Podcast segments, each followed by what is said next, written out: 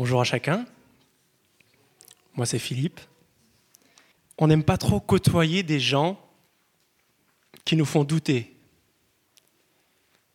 Tu sais, tu es, là, tu te promènes samedi matin dans la rue, et un gars qui vient vers toi et il veut te faire signer euh, une pétition. tu, tu lis deux, trois trucs. Il y a des petites conditions euh, d'engagement qui expliquent la, la pétition. C'est écrit en police 4. au, verso, il y a encore des, petites choses qui sont écrites. Tu fais quoi? Tu, signes ou tu doutes? Tu as cette voisine qui vient vers toi, qui te raconte euh, pour la xème fois euh, qu'en fait, euh, apparemment, on avalerait toutes les nuits 5 à 10 araignées.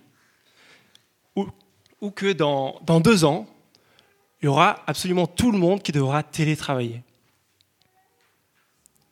Tu la crois ou, tu doutes?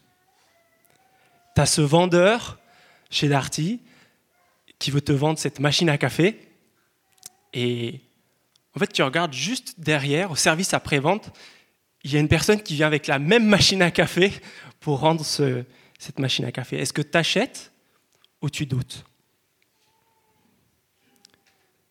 On préfère parler à des gens crédibles. On préfère parler à des gens qui sont dignes de confiance. Et pourtant, on s'étonne parfois à tomber dans le panneau. Parfois, ça nous arrive à faire confiance à ce genre de personnes. Et par contre, éventuellement, si Dieu existe, si pour autant il existe, ça nous paraîtrait fou de mettre notre confiance en Dieu. Croire Dieu sur parole, ça nous dépasse. Pourquoi? Parce que ça nous paraît fou, parce que moi, je ne l'ai pas vu intervenir dans ma vie, Dieu. Ou ça fait un bon moment que je n'ai pas de preuve qu'il existe ou qu'il veut mon bien. Ce qu'il dit, ça colle pas avec ma vie, avec mes circonstances. Du coup, Dieu, on a envie de l'éviter. On a envie de le mettre en sourdine, de côté, en silencieux. Sauf que quand Dieu il a quelque chose à nous dire, Dieu ne nous lâche pas. Dieu a quelque chose à nous dire. Il veut notre pleine confiance et il veut s'engager pleinement envers nous. C'est ce qu'on va regarder aujourd'hui. On va regarder dans Genèse 15 deux choses. Qui est Abraham et qui est Dieu? Qui est Abraham, qui est Dieu? On n'a peut-être pas tous en tête qui est Abraham avant ce texte de Genèse 15. Donc, trois chapitres avant, dans la fin de Genèse 11 et début de Genèse 12, c'est la page d'avant, euh, on apprend qu'Abraham, c'est un gars assez riche, qui a une vie assez confortable, avec un voilà, certain confort de vie, et on apprend qu'il a un ordre surprenant de Dieu, au chapitre 12, de savoir, à savoir de tout quitter. Pays, patrie, famille, et d'aller dans un pays que Dieu lui montrerait. Et Dieu, il n'en reste pas là, il lui donne une promesse assez dingue. Dieu il lui dit, mais je vais faire de toi une grande nation. Je vais te bénir, je vais rendre ton nom super grand. Je vais, je vais bénir ceux qui vont te euh, bénir, je vais maudire ceux qui vont te maudire. Et toutes les familles de la terre seront bénies en toi. Et ni une ni deux, Abraham, il obéit à la parole. Et là, dans ce texte de Genèse 15 qu'on vient de lire, on est dix ans après, au chapitre 15, et Abraham, comment on le retrouve? Il est perplexe, il est incertain, sceptique, troublé. Abraham doute de ce que Dieu lui avait promis. Abraham, c'est quelqu'un qui doute dès le début. Regardez avec moi le verset 1. Après ces événements, la parole de l'Éternel fut adressée à Abraham dans une vision. Donc ces événements, ça renvoie au chapitre d'avant, où Abraham il avait été victorieux de plusieurs rois, et tout d'un coup, ben, il pouvait avoir peur de, représailles. Et Dieu lui dit, mais n'aie pas peur, je serai ton bouclier, je serai ta protection, je vais te protéger contre ces rois qui, te, qui, pourraient se venger de toi. Mais il dit aussi, regardez la, la suite du verset 2, Abraham ta récompense sera très grande. Abraham, il se gratte la tête et il se dit, mais ok, Dieu, tu as une récompense pour moi, mais qu'est-ce que je peux bien y faire? Parce que je ne sais pas si tu es au courant, mais je suis, je suis un bon vieux retraité, j'ai 85 ans et j'ai pas d'enfant. Donc en fait, mes biens, euh, ben, j'ai personne à qui les, les donner. C'est un peu impossible à l'heure actuelle. Et en plus, tu m'as fait cette promesse il y a, quand même 10 ans. Donc sans vouloir te blesser, il y a un peu une différence entre ce que tu dis et ce que je vis là, ma circonstance. Abraham doute. Verset 2, il dit, Dieu, mais qu'est-ce que tu vas me donner? Je n'ai pas de descendant. Ok, peut-être, voilà mon idée, voilà le plan. Il y a mon serviteur Eliezer de Damas. Donc la, récompense que tu me promets, bah, c'est lui qui va pouvoir en hériter. Abraham, dans le Nouveau Testament, il est défini comme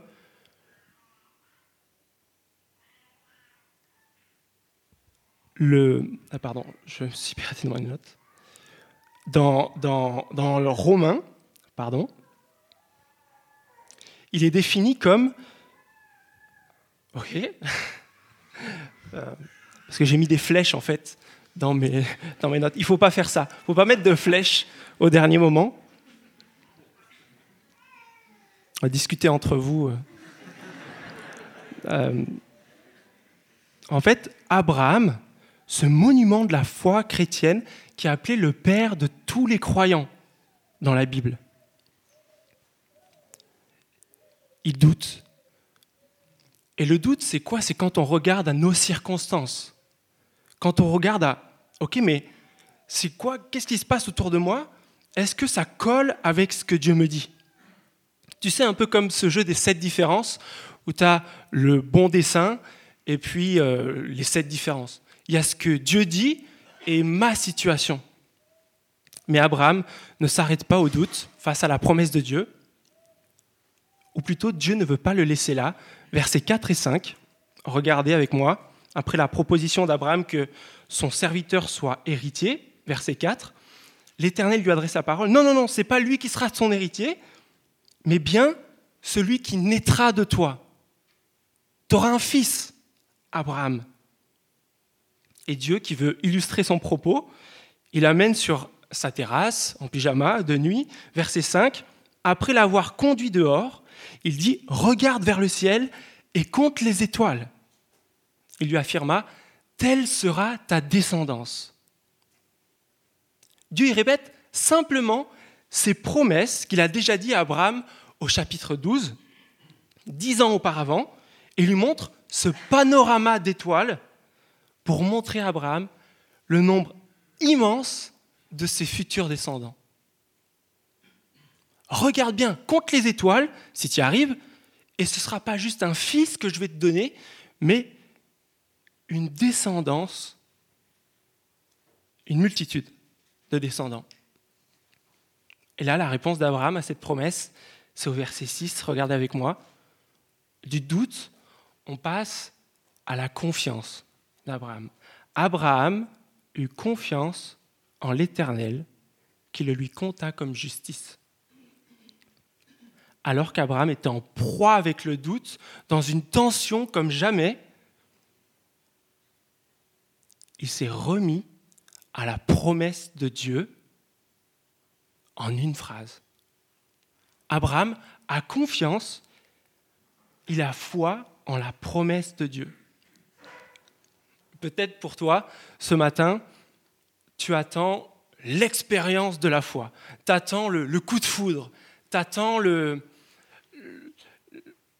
l'explosion pour toi dans ta vie.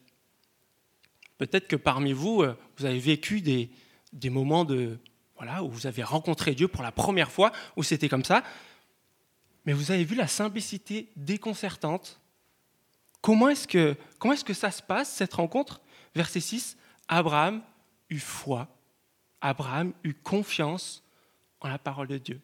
Il a dit, ok, Dieu tu dis ça, ok, d'accord, je te crois sur parole. Et Dieu se plaît à nous promettre des choses incroyables, des choses impossibles. Et des fois, plus c'est incroyable, plus c'est impossible, et plus on doute. Et on a tellement de raisons de, douter. Peut-être que tu as évolué dans, un environnement qui n'est pas exemplaire, un environnement qui, qui est mensonger.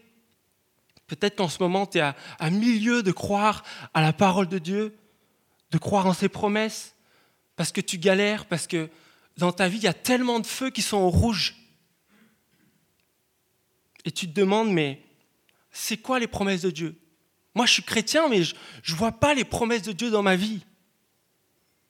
Je suis chrétien, mais mon couple, il est sans grand avenir. Les conditions au boulot, elles sont déplorables. Financièrement, je suis à sec. Je ne sais pas si je vais tenir. Personnellement, je suis vraiment épuisé. Je suis sans espoir. Je suis à bout. Avec mes enfants, l'éducation, c'est super dur. C'est quoi les promesses de Dieu? C'est que Dieu comprend ta souffrance, qu'il est à tes côtés. C'est que Dieu, il est tout-puissant. C'est que Dieu, il veut te sortir de ce péché qui te colle à ta peau. Mais pourquoi on doute? Parce qu'en fait, on regarde circonstances. On regarde à maintenant, comment est-ce qu'elle est ma vie? Mais regardez ce que fait Abraham. Abraham, il prend Dieu au mot. Il prend Dieu à la lettre. Et ce qu'il savait sur Dieu, ça tenait sur un, un demi-post-it. Et nous, on a quoi? On a tout ça. On a pas mal de post-it là. Dieu il nous a laissé pas mal de promesses. Et Abraham, il n'en est pas resté à son doute, il a accepté de faire le pas de supplémentaire, ce pas de foi. Il a fini par dire, ok, je connais assez de choses sur Dieu, et je décide volontairement, je choisis de placer toute ma confiance là-dessus. Et peut-être que pour toi, la, foi, c'est du suicide intellectuel, c'est jeter ton cerveau à la poubelle, c'est faire un soie élastique sans élastique. Peut-être que la foi, c'est, c'est juste irrationnel. Mais ce n'est pas tellement ça.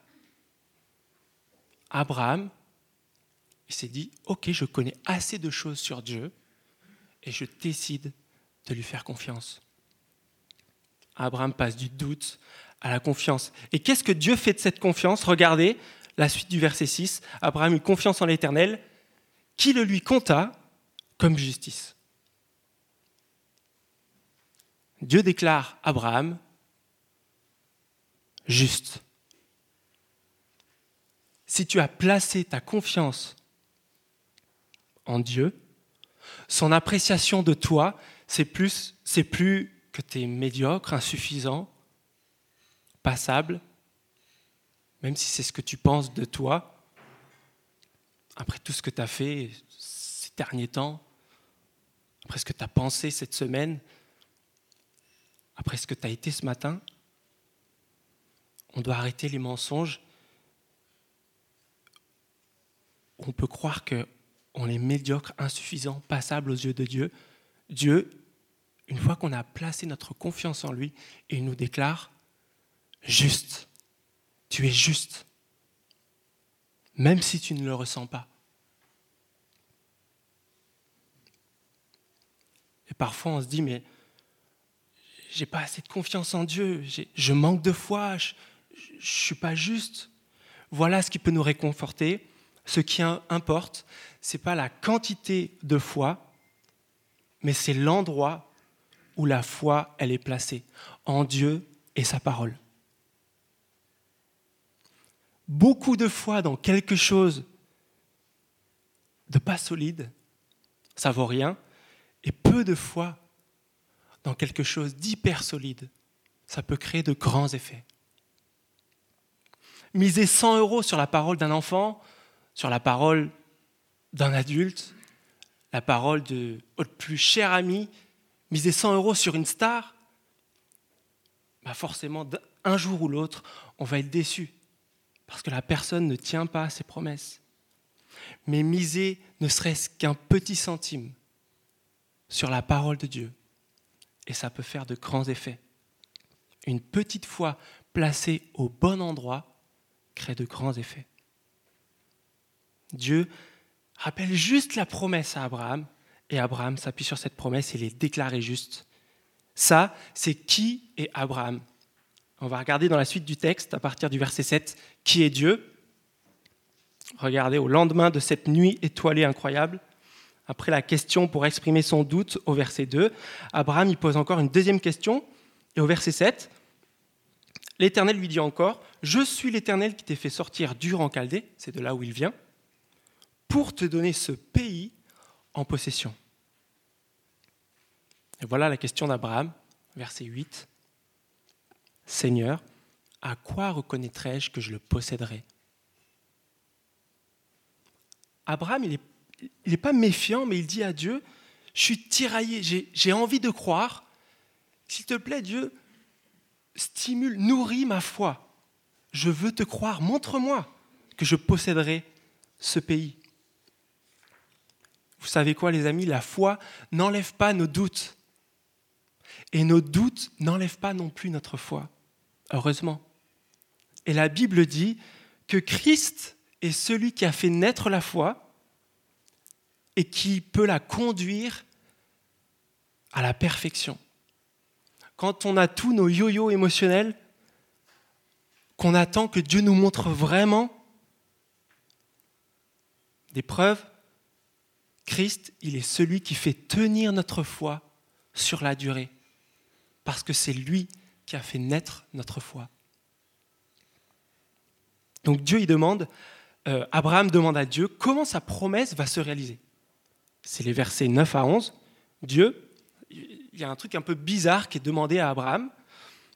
Je vais expliquer tout ça. En guise de caution, il ne lui donne pas une carte d'identité ou un gros chèque pour montrer qu'il va vraiment réaliser cette promesse, mais il demande à Abraham, c'est un peu irréaliste, mais à l'époque ça se faisait, donc on veut bien accepter ça, euh, il demande à Abraham de prendre des animaux, et on comprend pas trop, mais faire une sorte de, salade de fruits avec des animaux.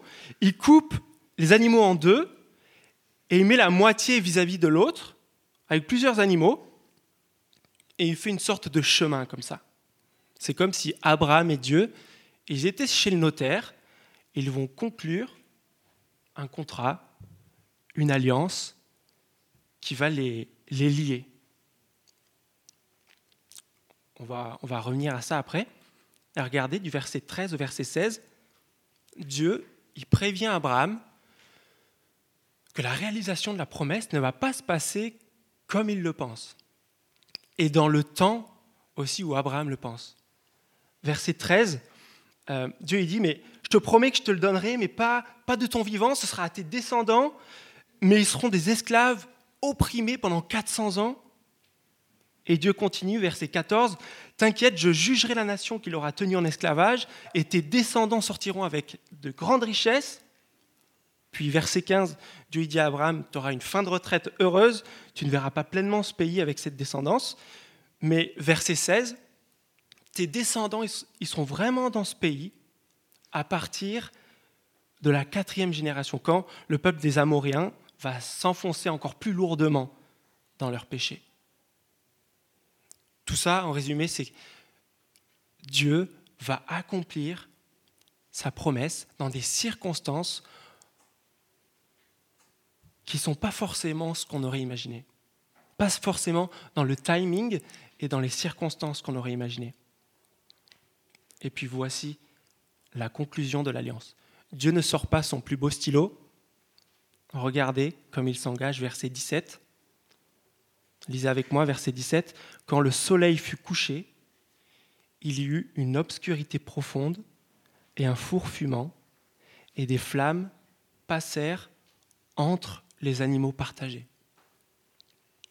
Le feu, parfois dans, dans la Bible, c'est la présence symbolique de Dieu, et là, ce feu passe entre les animaux. Dieu passe entre les animaux pour signer ce contrat, cette alliance avec Abraham. Donc Abraham et Dieu sont chez le notaire, ok, et Dieu ne dispose pas d'un bien immobilier ou voilà quelque chose de, solide, une, une, garantie euh, solide pour, euh, pour valider ce, ce contrat. Mais vous avez vu ce qu'il fait? Dieu passe entre les animaux, ce qui veut dire, cette signification, ça veut dire que qu'il me soit fait comme à ces carcasses d'animaux, coupées en deux si je ne tiens pas ma promesse. Si je n'accomplis pas ma promesse envers Abraham, si je ne suis pas fidèle aux clauses du contrat, je prendrai les conséquences sur moi. Et là, on se dit, mais un contrat, euh, je connais rien, mais normalement, ça se fait au moins entre deux personnes. Et là, Dieu, il est vraiment seul à s'engager. Regardez verset 12, dans quel état Abraham il est. Regardez verset 12. Au coucher du soleil, un profond sommeil tomba sur Abraham, et voici qu'il fut assailli par la terreur et une grande obscurité à cause de la présence de Dieu. Abraham, dans tout ça, il est complètement hors jeu. Il est, semi-ronflant, semi-terrifié à cause de Dieu. Abraham, il est en dehors de tout engagement dans cette alliance. Et heureusement que Dieu va s'engager tout seul. Parce qu'il est au courant que Abraham, il n'est pas 100% fiable, 100% fidèle. Parce que si Dieu s'était, euh, si Abraham s'était engagé de manière irrévocable, il aurait échoué peu après. Il aurait dû mourir. Donc c'est Dieu seul qui s'engage. Il se tient pour seul responsable de notre alliance envers Dieu et nous. Et il s'engage à ses propres frais. Il montre que lui, il va être présent. Lui, il sera au rendez-vous. Lui, il sera fidèle. Lui, il veut nous porter. Il veut nous supporter. User de patience, car il est fidèle. Parce que nous, on ne l'est pas. On n'est vraiment pas fidèle. On n'a qu'à penser à notre semaine ou nos dernières semaines. Quand l'épreuve, elle est beaucoup trop longue pour nous. Quand l'épreuve, elle est beaucoup trop grande pour nous. Quand je ne suis pas si passionné de Dieu que ça. Quand je n'ai pas envie de revenir à lui. Quand je me coupe de toute relation, quand je suis au fond du bac et j'ai envie de croiser personne, quand tu te demandes si tu as envie de continuer avec Dieu, quand tu doutes même de ton salut, quand tu réfléchis à revenir à lui ou pas, quand dans tes journées effrénées, tu n'as même pas cinq minutes pour souffler. Ou même, cette alliance, en fait, elle est même pour les personnes qui se pensent fidèles. Ces personnes qui se disent, mais comme moi, ah ben, heureusement, que, heureusement que je suis là pour, pour embellir le monde. Pour que là où je passe, ben, les gens se sentent mieux. Non, tu n'es pas fidèle. Tu n'es pas fidèle. Dieu est le seul fidèle, fiable, et il voit dans quel état tu te trouves. Et c'est dans ces moments-là, dans ces circonstances-là, que Dieu veut te rencontrer et qu'il s'engage coûte que coûte avec toi.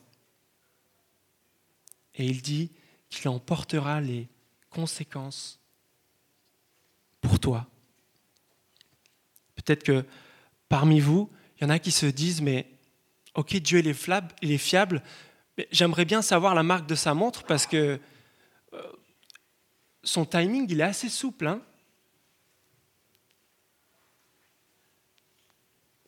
Ça fait peut-être dix ans, comme Abraham, que tu attends la réalisation de, la promesse que Dieu t'a te dit. Mais peut-être que ce n'est pas la promesse que Dieu te dit. Peut-être que ce n'est pas la bonne promesse à laquelle tu t'attends. C'est vrai que parfois, même si on s'accroche aux vraies promesses de Dieu, on, est parfois proactif, on prie et on, cherche la volonté de Dieu, on, voilà, on est régulier et on ne voit pas de fruits. Et parfois, une seule prière suffit pour que, waouh, j'attendais même pas ça, mais Dieu me donne ce qu'il avait promis. Vous savez quoi? La volonté de Dieu se fera toujours. Et même si on continue, même si on persévère, qu'on s'accroche aux promesses de Dieu et qu'on n'en voit pas les fruits ou la réalisation, notre foi va être éprouvée. Ce ne sera pas sans difficulté. Et notre foi soit, sera renforcée,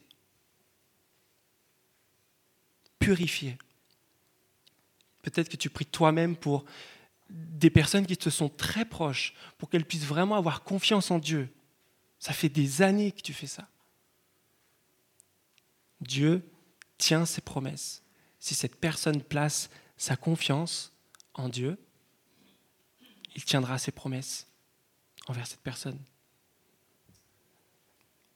Et on aurait bon nombre d'exemples dans la suite de l'histoire biblique où Dieu il a promis réaliser des promesses contre toute attente avec son peuple et avec aussi le, le peuple de nations entières.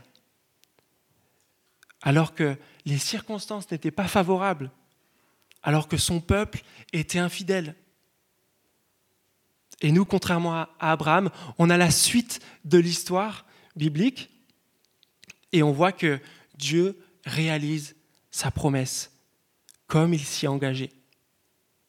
Et ultimement, je finis avec ça, ultimement, Dieu s'est engagé par le sang de son Fils Jésus-Christ, qui a littéralement donné sa vie, il s'est donné lui-même pour conclure cette alliance avec nous. Parce qu'il a fallu que le propre sang de Dieu, le Dieu incarné, Jésus-Christ, qui a été tenté, éprouvé en tout point comme nous, sans jamais pécher, qui a été trouvé fidèle. Il a fallu que Dieu lui-même meure pour nous, qu'il s'engage, qu'il porte les conséquences de notre péché sur lui. Et on est assuré que notre présent, notre avenir, avec cette mort et cette résurrection de Jésus-Christ, eh bien en fait, elles sont Dieu par sa mort, euh, Jésus par sa mort et sa résurrection, il a assuré notre présent et notre avenir. Cette alliance va tenir. Et cette alliance, elle est béton. C'est Dieu qui s'engage à ses propres frais pour sa gloire, pour son nom, Et c'est du jamais vu dans aucune autre spiritualité ou aucune autre religion. Et après ce sacrifice et cette résurrection de Christ, on attend encore le règne total de Jésus-Christ. Et il nous faut continuer de nous accrocher aux promesses de Dieu. Il faut continuer de tenir bon. Parce qu'on verra les promesses de Dieu s'accomplir. Peut-être pas forcément dans cette vie-là, mais regardez, en Apocalypse 7, Dieu nous affirme qu'il y aura une grande foule que personne ne pourra compter, de toute nation, de toute tribu, de toute langue. Et c'est cette promesse-là qui a été donnée à Abraham qui va vraiment se réaliser. Elle sera pleinement accomplie en Jésus-Christ. Et c'est un tel privilège, une telle grâce de pouvoir faire partie de cette promesse après une rencontre avec un homme qui doutait, mais qui a choisi volontairement de placer sa confiance en Dieu. Par cette alliance irrévocable d'un Dieu fidèle envers tous les descendants qui croiraient en Jésus.